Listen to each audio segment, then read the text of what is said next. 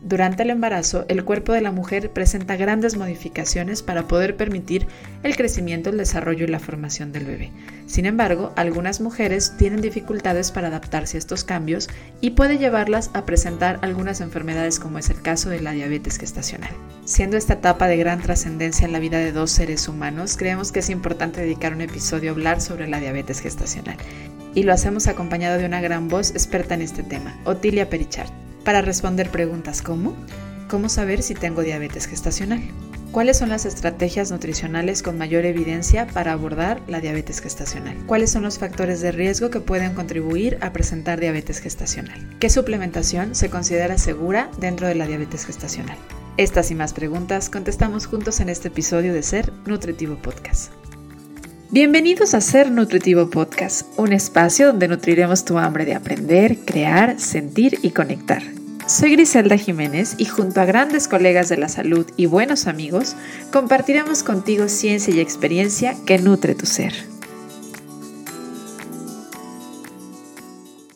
La diabetes gestacional es una de las complicaciones en el embarazo que son asociadas a la salud metabólica y al estilo de vida. Por lo tanto, la atención nutricional es un pilar esencial en el tratamiento, pero también en la prevención. Si bien es cierto que en episodios anteriores ya hemos abordado junto a Cintia Villarreal y junto a Cintia Muñoz diversos temas sobre fertilidad y embarazo, creemos que es sumamente importante y que realmente la diabetes gestacional merece un episodio completo para hablarlo, porque la prevención es básica, pero también el que la mujer embarazada reciba un buen tratamiento es muy importante y valioso. Y créanme que para hablarlo no había mejor voz la que va a ser nuestra invitada el día de hoy y nuestra guía para poder hablar sobre diabetes gestacional. Ella, aparte, yo estoy muy emocionada porque era la nutrineta que me faltaba. Yo como nutrineta, como fan de nutrinetas que soy, entonces necesitaba tener completo aquí a, a las nutrinetas compartiendo este micrófono. Y claro, ya te habrás dado cuenta que estoy hablando de Otilia Perichar. Bienvenida y muchas gracias por decir que sí a esta entrevista.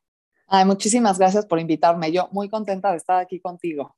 Oye, platícanos un poco sobre ti, porque antes de que entremos de lleno al tema, yo creo que de, detrás y debajo de, todo profesional siempre hay un ser humano y nos gusta conocer un poquito lo que a ti como humana te llevó a investigar sobre el tema del embarazo y enfocarte tanto al tema de diabetes gestacional. Pues mira, yo hace como 20 años, ¿sí? Entré a trabajar al Instituto Nacional de Perinatología como investigadora, ya tenía maestría y, al entrar ahí me di cuenta que la prevalencia de diabetes en el embarazo pues era bastante alta y que había muchísimas necesidades en la parte de nutrición. Entonces el primer proyecto que, decidí y que escribí fue justamente eh, uno en mujeres con diabetes gestacional y con diabetes previa tipo 2 eh, para ver cómo cambiaba su control glucémico, principalmente el control glucémico, de acuerdo a estrategias dietéticas. Me interesaba mucho saber si el índice glucémico de los alimentos realmente impactaba eh, sobre el control glucémico. Estaban saliendo apenas estudios de bajo índice glucémico con ciertos marcadores eh, y entonces hicimos un programa intensivo de terapia médica y nutricia para mujeres con diabetes y la única variable que, se diferenciaba entre los dos grupos era el índice glucémico. Entonces de ahí empezamos eh, y eso fue llevando, una cosa fue llevando a la otra. El programa fue exitoso clínicamente, no tanto la estrategia, sino el programa como tal. Se empezaron a ver cambios clínicos eh, y eso hizo que, que se movieran las cosas también en el hospital. Endocrinología también estaba haciendo eh, más es, mucho esfuerzo en mejorar eh, el tratamiento de estas mujeres. Y entonces ya hubo una coordinación de equipo multidisciplinario donde pues hasta la fecha seguimos trabajando. Y el voltear a ver a la nutrición como parte entonces ya del tratamiento, ¿no? Y ahorita nos contarás porque dices que entonces la estrategia no fue tan favorable. Ahorita hablaremos de esas estrategias en las cuales sí se ha visto que puede tener efectos. Pero para quienes a lo mejor no entienden muy bien qué es la diabetes gestacional, ¿me ayudas a explicarle? ¿Me ayudas a ponerla en definición? Claro, bueno, la diabetes gestacional eh, se define como intolerancia a los hidratos de carbono o los carbohidratos, es decir, un estado de hiperglucemia, de glucosa elevada en la sangre, que se da solamente en el embarazo y que se presenta realmente en, la semana 24 a 28. O sea, realmente el diagnóstico es entre la semana 24 a 28 y eso hace, pues que es una característica de no poder asimilar muy bien estos carbohidratos, es como una...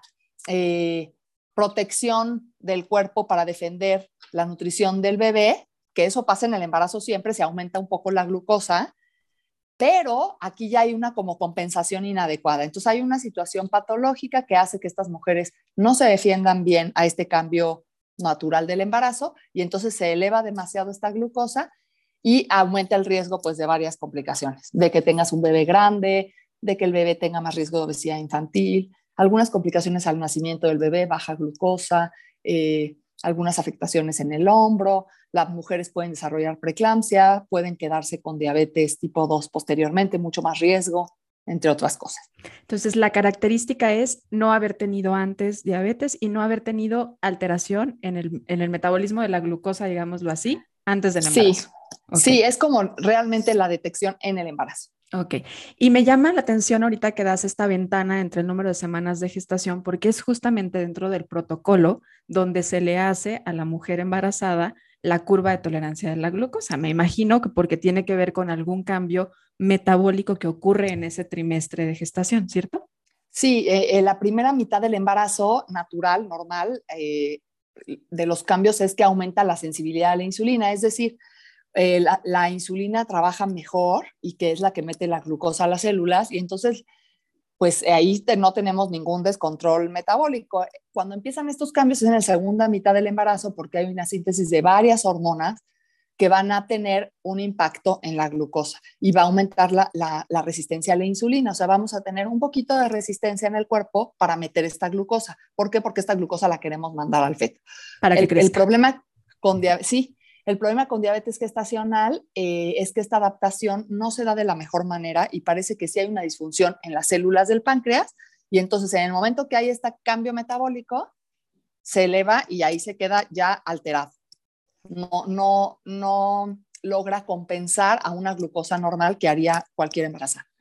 Oye, con la tasa tan alta de incidencia que hay en mujeres mexicanas, mujeres latinas de resistencia a la insulina, ¿esto aumenta la frecuencia de que se ve la diabetes gestacional? En sí, sí, hay, hay, eh, cuando tienes resistencia a la insulina, intolerancia a la glucosa, además el, grupo de hispanos tenemos más riesgo, eh, índice de masa corporal desde sobrepeso u obesidad aumenta de manera significativa también el riesgo de diabetes gestacional.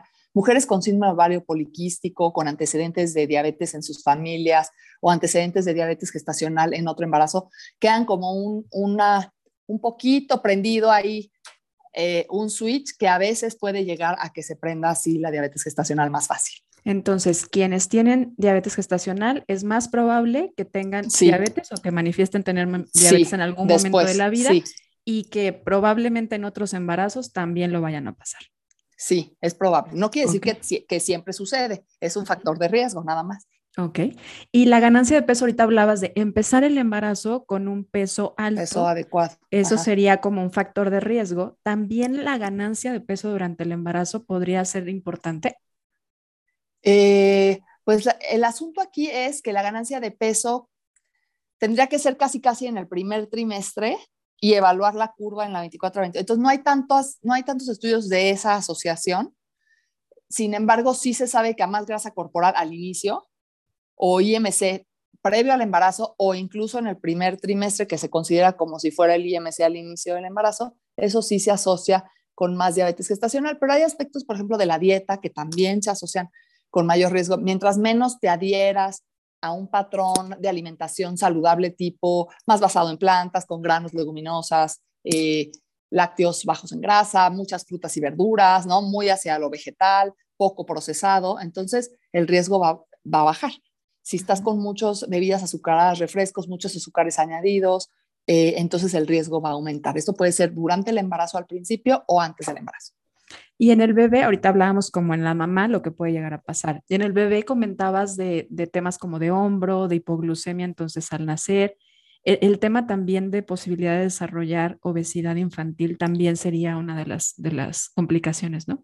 Sí, ahí eh, hay que recordar que el embarazo es una etapa de muchísimos cambios. Como está creciendo pues, un nuevo ser, las células están cambiando, hay una plasticidad celular, es decir, que los cambios que se presentan a nivel celular se van quedando y, son como muy sensibles. Entonces, eh, se conoce un término que es la programación fetal, que quiere decir que lo que suceda en el útero te va a marcar para tener ciertas enfermedades posteriores. Entonces, la nutrición en el embarazo es una, realmente una oportunidad para prevenir enfermedades eh, eh, más tardías, ¿no? Se ha demostrado muy bien que la diabetes gestacional y que incluso glucosa más alta en las mujeres en esa etapa, segundo mitad del embarazo, se asocia con un mayor riesgo de obesidad en los niños, de más grasa corporal en los niños e incluso con intolerancia a la glucosa en niños de 10 a 14 años, porque su mamá tuvo una glucosa mayor que otra mujer, por ejemplo, o tenía diabetes gestacional incluso leve. Entonces, sí es un, es un área de mucho interés, ¿no? Porque tú puedes decir, bueno, ya la mujer tiene obesidad, ya la mujer eh, tal vez tiene lípidos altos, tiene varios factores que dices, esto ya es programación o, ya trae factores de riesgo, pero si tú logras el manejo durante el embarazo, ¿no? Una intervención nutricional intensiva. Entonces es como un rompecabezas que le quitas piezas. Yo siempre lo veo como quitar factores de riesgo. No quiere decir que lo vamos a solucionar, no quiere decir que va a entrar sin factores de riesgo, porque todo el antecedente de esa mujer de su vida pues va a marcar. Pero sí puedo quitar riesgos ahí. Y está muy claro que, mantener un buen control glucémico que se puede lograr con una buena, un buen programa de nutrición y también con automonitoreo de la glucosa capilar, incluso con actividad física, etcétera, ese, ese adecuado control glucémico va a disminuir muchísimas complicaciones. Qué importante esto que acabas de decir, ¿no? Del automonitoreo de glucosa capilar. O sea, a lo mejor no esperarte a que te manden a hacer esta curva de glucosa, no, sí, no. sino estarlo monitoreando desde antes. Y sobre todo si tienes estos factores de riesgo o antecedentes o una mala alimentación, que ya no he tenido una intervención o no tengo una buena adherencia, pues empezar a monitorearla. Pero allí en el monitoreo, ¿cómo podrían interpretarlo? Lo ideal sería que todas las personas tuvieran un nutriólogo o un médico que les pudiera ayudar a hacer esta interpretación pero ¿hay alguna modificación dentro de los parámetros comparado a los que dan los laboratorios en, una persona que no está embarazada o en el embarazo sería igual? Pues realmente, eh, generalmente ya está, eh, no, en el embarazo cambia en comparación a, a, alguien no embarazado, pero los puntos de corte en embarazo están muy claros y generalmente son de automonitoreo porque es lo que más se utiliza. O sea, el glucómetro que, lo más común es que esté alineado a los valores plasmáticos. Lo que, lo que se recomienda es que en ayuno sea menor o igual a 95 miligramos por decilitro eh, y que si, si logro hacer postprandial, que es muy importante, una hora después de que inicié la comida debe de estar en 140 miligramos por decilitro o menos. Entonces, esos son parámetros muy, muy importantes para saber cómo vamos, ¿no? Y tiene que ver la postprandial con los carbohidratos ingeridos durante la comida. Mucho tiene que ver, pero también qué voy arrastrando de las otras comidas. ¿no? Si vengo no comiendo hidratos de carbono, es posible que antes de las comidas esté muy abajo. Y si vengo en la comida anterior consumiendo muchísimas raciones de hidratos de carbono y también de estos que elevan más la glucosa, entonces es posible que llegue antes de la comida ya alta. Claro. Entonces, ese patrón de, día ayuda.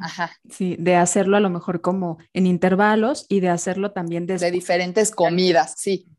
En ayuno y en diferentes comidas. Ahora también no puedes dejar diario todas las comidas, ¿no? Porque es muy, muy agresivo, pero puedes jugar con algunos días o puedes jugar con algunas comidas, por ejemplo, desayuno, los lunes desayuno antes, antes del desayuno y después del desayuno, los miércoles antes y después de la comida, el fin de semana en la cena y en el desayuno el domingo, no sé. Y entonces te das un, como que esté bien distribuido diferentes comidas y es que no puedo hacer, por ejemplo, tres veces a la semana todas los, las comidas, que sería antes y después de la comida, ¿no?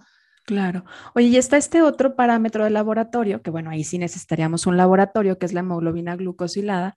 ¿Aplica también para valorar a una mujer en la etapa del embarazo o ya habiendo considerado que sí tenga diabetes gestacional o no es útil? Mira, para diagnóstico no parece ser tan útil. Ha habido algunos estudios donde han, evaluado, no parece ser tan útil, eh, pero sí la queremos mantener menor a 7, menor o igual a 7, y es un parámetro útil para ver control de glucosa en los últimos meses, ¿no? Entonces, sí me sirve, por ejemplo, si no tengo control glucémico, llega la mujer en la semana 30 o en la 28 y ahí salió la curva y nadie la había intervenido y salió con diabetes gestacional. Entonces, el conocer una hemoglobina glicosilada me va a decir más o menos dónde estoy y no nada más la curva. Claro. ¿No? O sea, realmente qué tanto he tenido este descontrol glucémico. Entonces, sí, sí es un marcador que se va a utilizar, pero no es ni el que se usa para estar monitoreando, monitoreando cercano, ni el que se usa para diagnóstico. Ok. Y hablando ya un poquito de las estrategias, ahorita tú hablabas de tu investigación que hiciste eh, para ver si la estrategia del índice glucémico o de irnos a índice glucémico bajo o medio podría resultar favorable como parte de una intervención nutricional. ¿Qué pasó ahí? ¿Sí es o no es? Yo creo que, yo creo que el programa era bastante intensivo como para sola esa estrategia marcar la diferencia. O sea, yo creo que el tener una consejería con un nutriólogo, con mucha educación, tener el automonitoreo intensivo, o sea, se, monitoreaban eh, seis veces por semana, no, tres veces a la semana, ya no me acuerdo, estoy ya, ya, ya hecha bolas. Este, pero, bueno, era, muy frecuente. monitoreo intensivo antes y después de las comidas, mínimo creo que tres días a la semana. Nosotros les dábamos las tiras. Eh, entonces, todo esto sí tuvo un impacto, pero general. Y ya nada más cambiar ciertos hidratos de carbono no iba a tener tanto impacto porque ya, ya había demasiado. En los dos había educación intensiva, en los dos, de hecho en el grupo que no dejamos índice glucémico bajo, sino el de todo tipo de hidratos, sí quitamos los azúcares. O sea, creo que cometimos ciertos errores en el diseño. O sea, yo ahorita no lo hubiera hecho así. Por ejemplo, eso de quitar azúcares en un grupo, en el grupo que no tenía que quitar azúcares. Tendría que haber sido todo tipo de hidratos de carbono, incluso con azúcares. Pero qué tan ético era estar recomendando azúcares añadidos o tal vez dejar algunos hubiera sido bueno. Entonces, como que fue demasiada intervención, creo, para el de todo tipo de hidratos de carbono. Y en el otro, pues quitamos eh, alto y moderado, ¿no? Eh, la adherencia es, afecta más, o sea, es, obviamente quitar más hidratos de carbono de alto y moderado implica quitar cereales para desayuno y quitar panes, casi todos, este, quitar papa, quitar, quitamos muchísimos, entonces la adherencia está, es, más difícil eh, por ese lado. Eh, por el otro, a los dos grupos les fue bastante bien, o sea, los dos grupos tuvieron un relativo, relativo buen control glucémico e incluso tuvieron menos frecuencia de complicaciones que un grupo analizado dos años antes sin esa intervención. O sea, antes de que existiera ese programa, analizamos mujeres similares y tuvieron menos frecuencia de complicaciones, pero mucho menos frecuencia de complicaciones dos años después en este programa. ¿no? Pero probablemente Entonces, también por el hecho de que bajaron los azúcares, había alguna modificación también en el grupo. Hubo la modificación completa de la alimentación en los dos grupos y solamente entre un grupo y otro la única diferencia, o sea, hubo restricción moderada de hidratos de carbono en todos, eh, recomendación de grasas saludables en todos, vigilancia de la energía que no fuera nada más demasiado excesiva en todos, esta educación sobre raciones de hidratos de carbono, cómo impactaba la glucemia, cómo hacerse el automonitoreo a los dos grupos. Entonces, obviamente, pues los dos se vieron beneficiados. El, simple hecho de automonitorear la glucosa cambia el comportamiento, ¿no? Es una estrategia de cambio de, conducta. Entonces, simplemente que los dos grupos tuvieran el automonitoreo ya eso cambiaba mucho los resultados. O sea, en alguien que esté atendiendo a un paciente o el mismo paciente si ahorita escucha y dice, ah, entonces restringo solamente y bajo los alimentos de índice glucémico medio o, bajo, no. no sería suficiente. En realidad, yo creo que yo no me enfocaría nunca ya, sí, yo no me, me enfocaría pues en ningún, de ninguna parte ya, eso para fines de investigación era útil. Para parte educativa y para aplicativo en, la vida diaria, no me enfocaría en el índice glucémico, me enfocaría en el tipo de alimentos. O sea, lo que sí sabemos es que hay hidratos de carbono saludables y hay hidratos, no todos los hidratos de carbono son iguales, ¿no? Hay saludables y hay menos saludables. Entonces, ¿cuáles son los saludables? Pues granos enteros, frutas, eh, leguminosas, leche y yogurt. Esos serían como los saludables quitar procesados lo más que se pueda, ¿no? ¿Y cuáles serían los poco procesados? Pues los que comemos en la población, ¿no? Y que están causando pues muchísimo eh, problema, ¿no? Panes refinados, bollería, pastelitos, cereales de caja, bebidas azucaradas y refresco, cualquier cosa que tiene azúcares.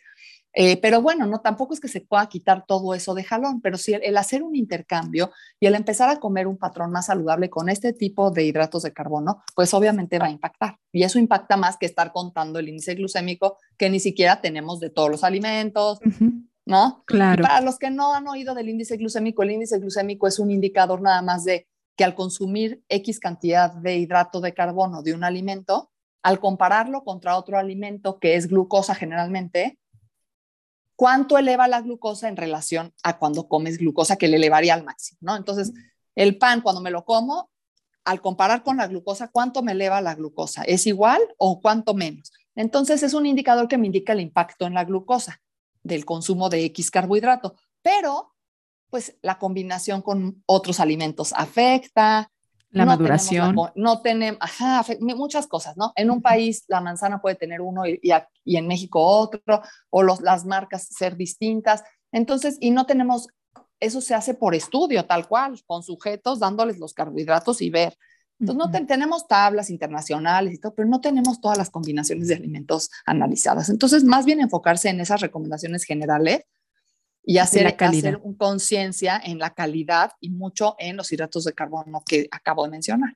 Claro. Oye, con la alta tendencia que hay a hacer dietas bajas en hidratos de carbono y hasta cetogénicas, y que muchas veces, de hecho, pues se ha visto que en resistencia a la insulina, no hablando de diabetes gestacional, puede ser útil, que aplica en este caso en la diabetes gestacional. O sea, ¿se pueden bajar tanto los hidratos de carbono o sería favorable? No, yo creo que no, no hay evidencia y no sería favorable y yo creo que no hay estudios.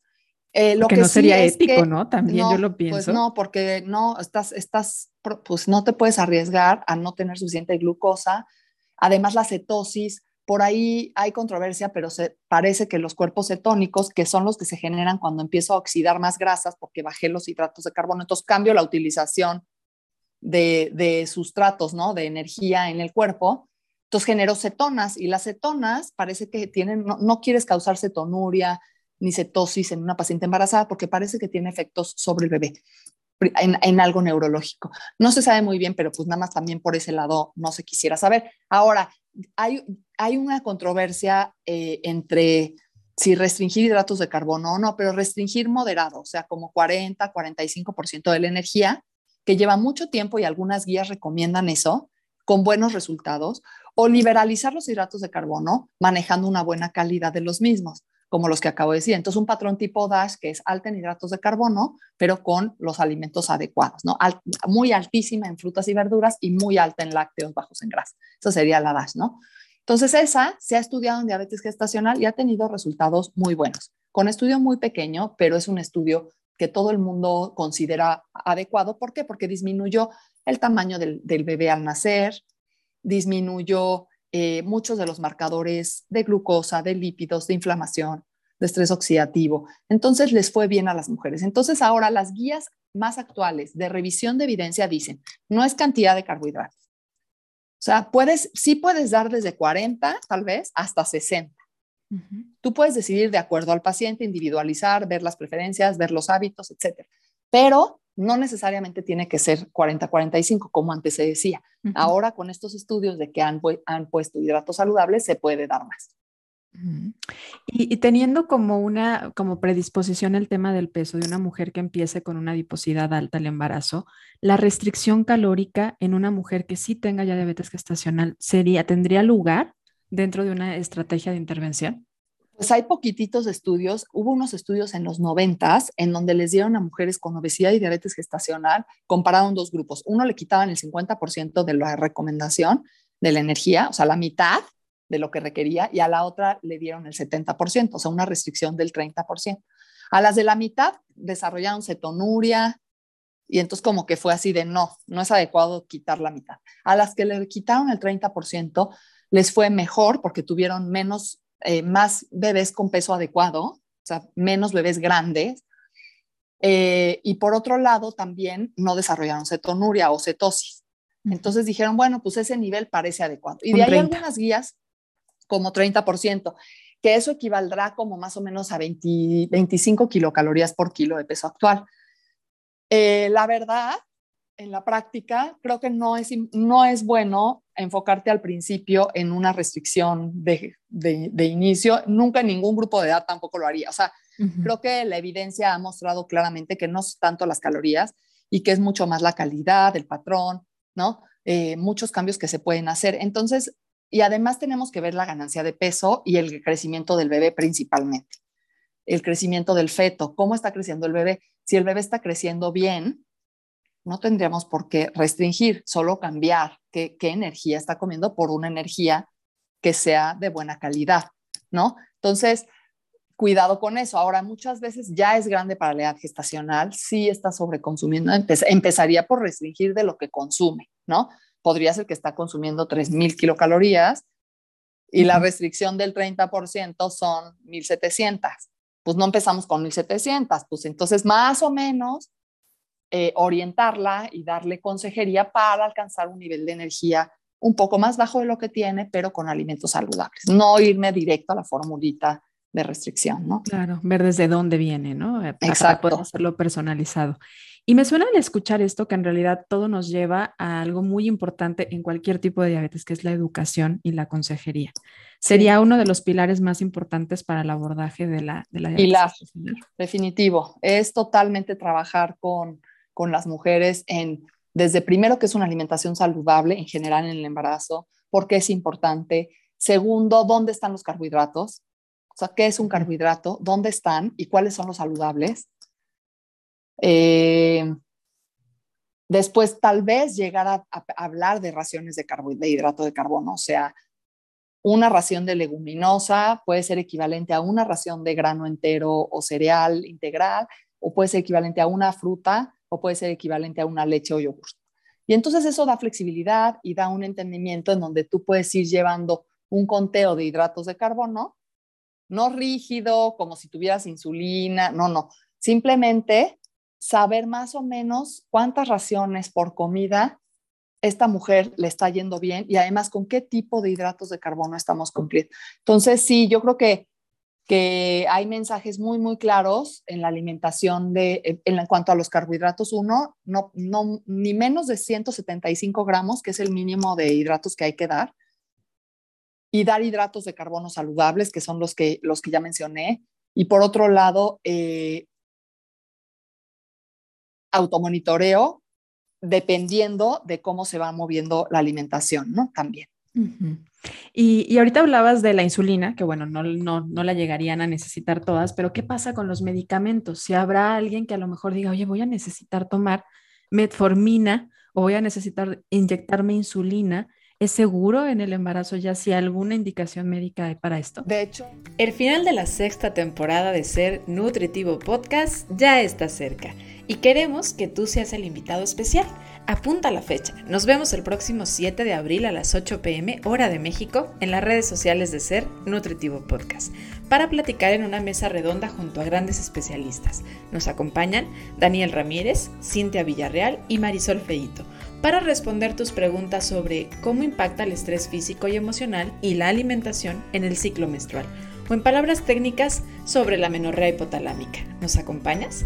Reúne tus mejores preguntas y cerremos juntos esta gran temporada de Ser Nutritivo Podcast. De hecho, de hecho, sí, o sea, la primera línea de tratamiento en la diabetes en el embarazo es el estilo de vida, diabetes gestacional, o sea, alimentación, actividad física. Eh, pero si, si no se logra y el factor de riesgo es muy alto, o sea, son pacientes tal vez con mucha obesidad, que ya tienen una resistencia a insulina muy importante, que no se están controlando, entonces lo siguiente es el tratamiento farmacológico. Y el farmacológico antes era basado casi en pura insulina y recientemente se ha implementado también el uso de metformina en el embarazo.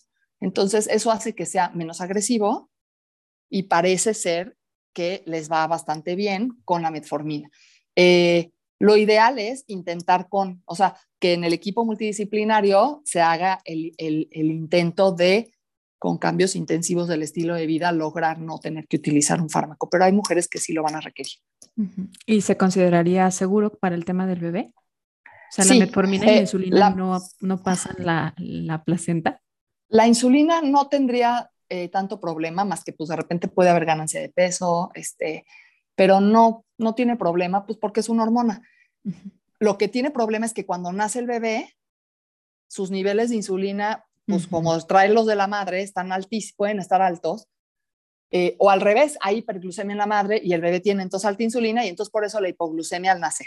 O sea, porque tiene un alta, y entonces mete toda esa glucosa que a él sí le funciona bien esa insulina y entonces se baja. Eh, pero realmente, pues la insulina es lo que más se ha utilizado. La metformina se dice que, tiene un bajo nivel de riesgo de complicaciones perinatales.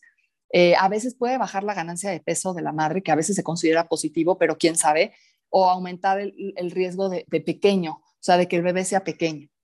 o sea, al otro extremo. Eh, sin embargo, pues algunas asociaciones sí recomiendan eh, su uso y en la práctica clínica sí se está usando.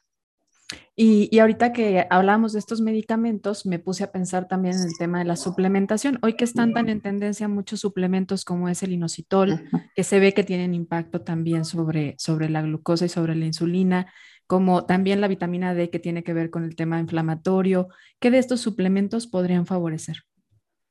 Eh, yo creo que depende. Mioinositol se ha visto más en prevención de diabetes gestacional porque afecta y modifica varios eh, caminos metabólicos de la glucosa que tienen que ver con insulina y con glucosa, con sensibilidad a la insulina. Eh, pero creo que no está tan claro, no lo diría yo como una intervención rutinaria. Eh, y la parte de vitamina D también, hay mucha deficiencia en nuestro país, en las mujeres en edad reproductiva, el 37% de las mujeres tenemos deficiencia de vitamina D y en el embarazo también. Entonces, lo que se tiene que hacer es una evaluación. No necesariamente tenemos que medir a todas, pero sí tiene un impacto. Eh, por ejemplo, el tener obesidad puede disminuir las concentraciones, ¿no? El tener poca exposición a la luz del sol. Entonces, evaluar este tipo de factores, o sea, cómo es el estilo de vida, realmente le da la luz del sol, no le da la luz del sol porque está en el transporte y en la oficina ocho horas. Entonces, definitivamente va a necesitar vitamina D, que la fuente es el sol principalmente, ni siquiera la dieta, ¿no? Entonces, ahí sí habría que suplementar, pero para decidir las dosis tendríamos que ver muy bien los factores de riesgo a deficiencia o incluso medir las concentraciones para poder decidir. Pero no creo que es una intervención para todos, no lo podríamos decir así. Y el tema del ejercicio, la actividad física como... El ejercicio sí es, es muy es fundamental. Muchas veces se cree que en el embarazo el ejercicio es como tema vetado y no se debe de practicar. Y la verdad es que hay pocas mujeres que van a tener contraindicación al ejercicio. Tampoco es que tengamos que matarnos en una clase, no sé, este, de CrossFit, ni hacer no, a caballo. O sea, simplemente caminar, por ejemplo, ¿no? Caminar, nadar, eh, bailar, eh, tal vez alguna gimnasia, yoga, pilates leve, como específicamente para prenatal. Yo creo que todo eso y ayuda muchísimo en el control glucémico también. Entonces eso sí es fundamental también para todas las mujeres embarazadas. Padrísimo, Oti. Pues de verdad, me encanta cómo lo platicas. Yo sabía que le ibas a dar voz de una manera única y gracias por, dejarnos claro en tantas cosas. Fíjate que estamos entrando a la recta final del episodio. Te cuento que aquí en Ser Nutritivo Podcast creemos que el ser humano no nada más se nutre físicamente. Por eso se llama Ser Nutritivo, porque creemos que el ser se nutre mental y física y emocionalmente. Entonces nos gusta tener ideas de nuestros invitados, solo ideas. ¿Cómo le haces tú, Oti, para nutrirte físicamente o qué estrategias tienes para cuidar esa parte de ti? Mente, cuerpo, espíritu, ¿a eso te, refieres? Exacto. Bueno, yo mente, pues totalmente investigación, ¿no? Investigación, estudio, leer, este, todo el tiempo cuestionar, cuestionar, cuestionar. E, eso es como mi, mi pasión, toda la, llevo ya un rato haciéndolo, me fascina y pues me, me alimenta mucho mi mente, ¿no? El cuerpo, a mí me gusta mucho el movimiento, ¿no? Soy fan del movimiento y de las técnicas de movimiento, toda mi vida bailé y ahora ya no bailo, pero hago yoga, me gusta yoga, todo lo que tenga que ver, yoga, pilates eh, o un poquitín de baile. Ahorita estoy lastimada, pero algo, algo de movimiento, eso me es muy importante. Y el espíritu, eh, la meditación la meditación, que es algo que también descubrí hace poquito. Entonces, pues bueno, intentando por todos los lados alcanzar el equilibrio. Gracias por, por, compartirnos tus estrategias. Fíjate que también estamos haciendo un libro de la vida, es un libro de frases para futuras generaciones. Creemos que con nuestra vida podemos dejarle un mensajito para quienes después nos escuchen. A lo mejor ya cuando no estemos en esta, en esta faz de la tierra, entonces, ¿qué frase le quieres dejar a futuras generaciones en este libro de la vida? Qué difícil, habría muchas, yo creo. Este, pero tal vez yo me iría por la palabra moderación, o sea, como que todo con moderación, eh, lo que ves en redes con moderación, eh, los cambios en tu alimentación, los cambios que quieras ejercer en ti con moderación, ¿no? Ser moderado en esta época de nuestras vidas y en este estilo de vida actual, como que no hay tanta moderación. Nos queremos ir a los extremos, queremos ser este, el campeón y si no, entonces soy el perdedor. O sea, ¿no? Yo creo que en, y en la alimentación es súper importante ese concepto de moderación. Entonces yo diría que todo con moderación. Un gran mensaje. Pues Oti, muchísimas gracias. ¿Hay algo por ahí que digas, no, Gris, no nos despedimos de este episodio hasta que yo diga esto? Sí, que dije tres mensajes respecto a los hidratos de carbono y uno era nunca menos de 175, otro hidratos de carbono saludables. Me faltó uno que es distribución equitativa a lo largo del día. Eso es súper importante. E, esto hablar de raciones de hidratos de carbono que les comentaba, que generalmente es un equivalente o, un, o 15 gramos aproximadamente, eso es una ración.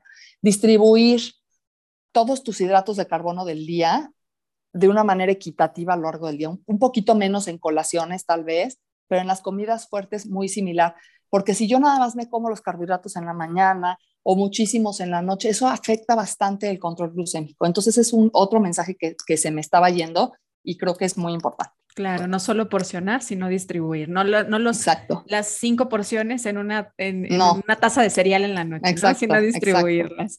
Perfecto, Betty. Pues ahora sí, muchísimas gracias. Gracias por tu tiempo, gracias por compartirte por acá.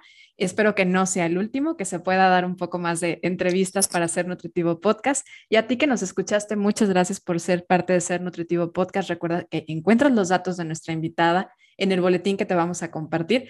Y si te gustó, no dejes de escucharla con las nutrinetas. Créeme que vas a aprender mucho también en ese podcast. Tú que eres fan de los podcasts, es uno de los podcasts recomendados de parte de toda la comunidad de Ser Nutritivo Podcast. Muchas gracias a ti. Gracias, Grisca. Hasta luego. Gracias.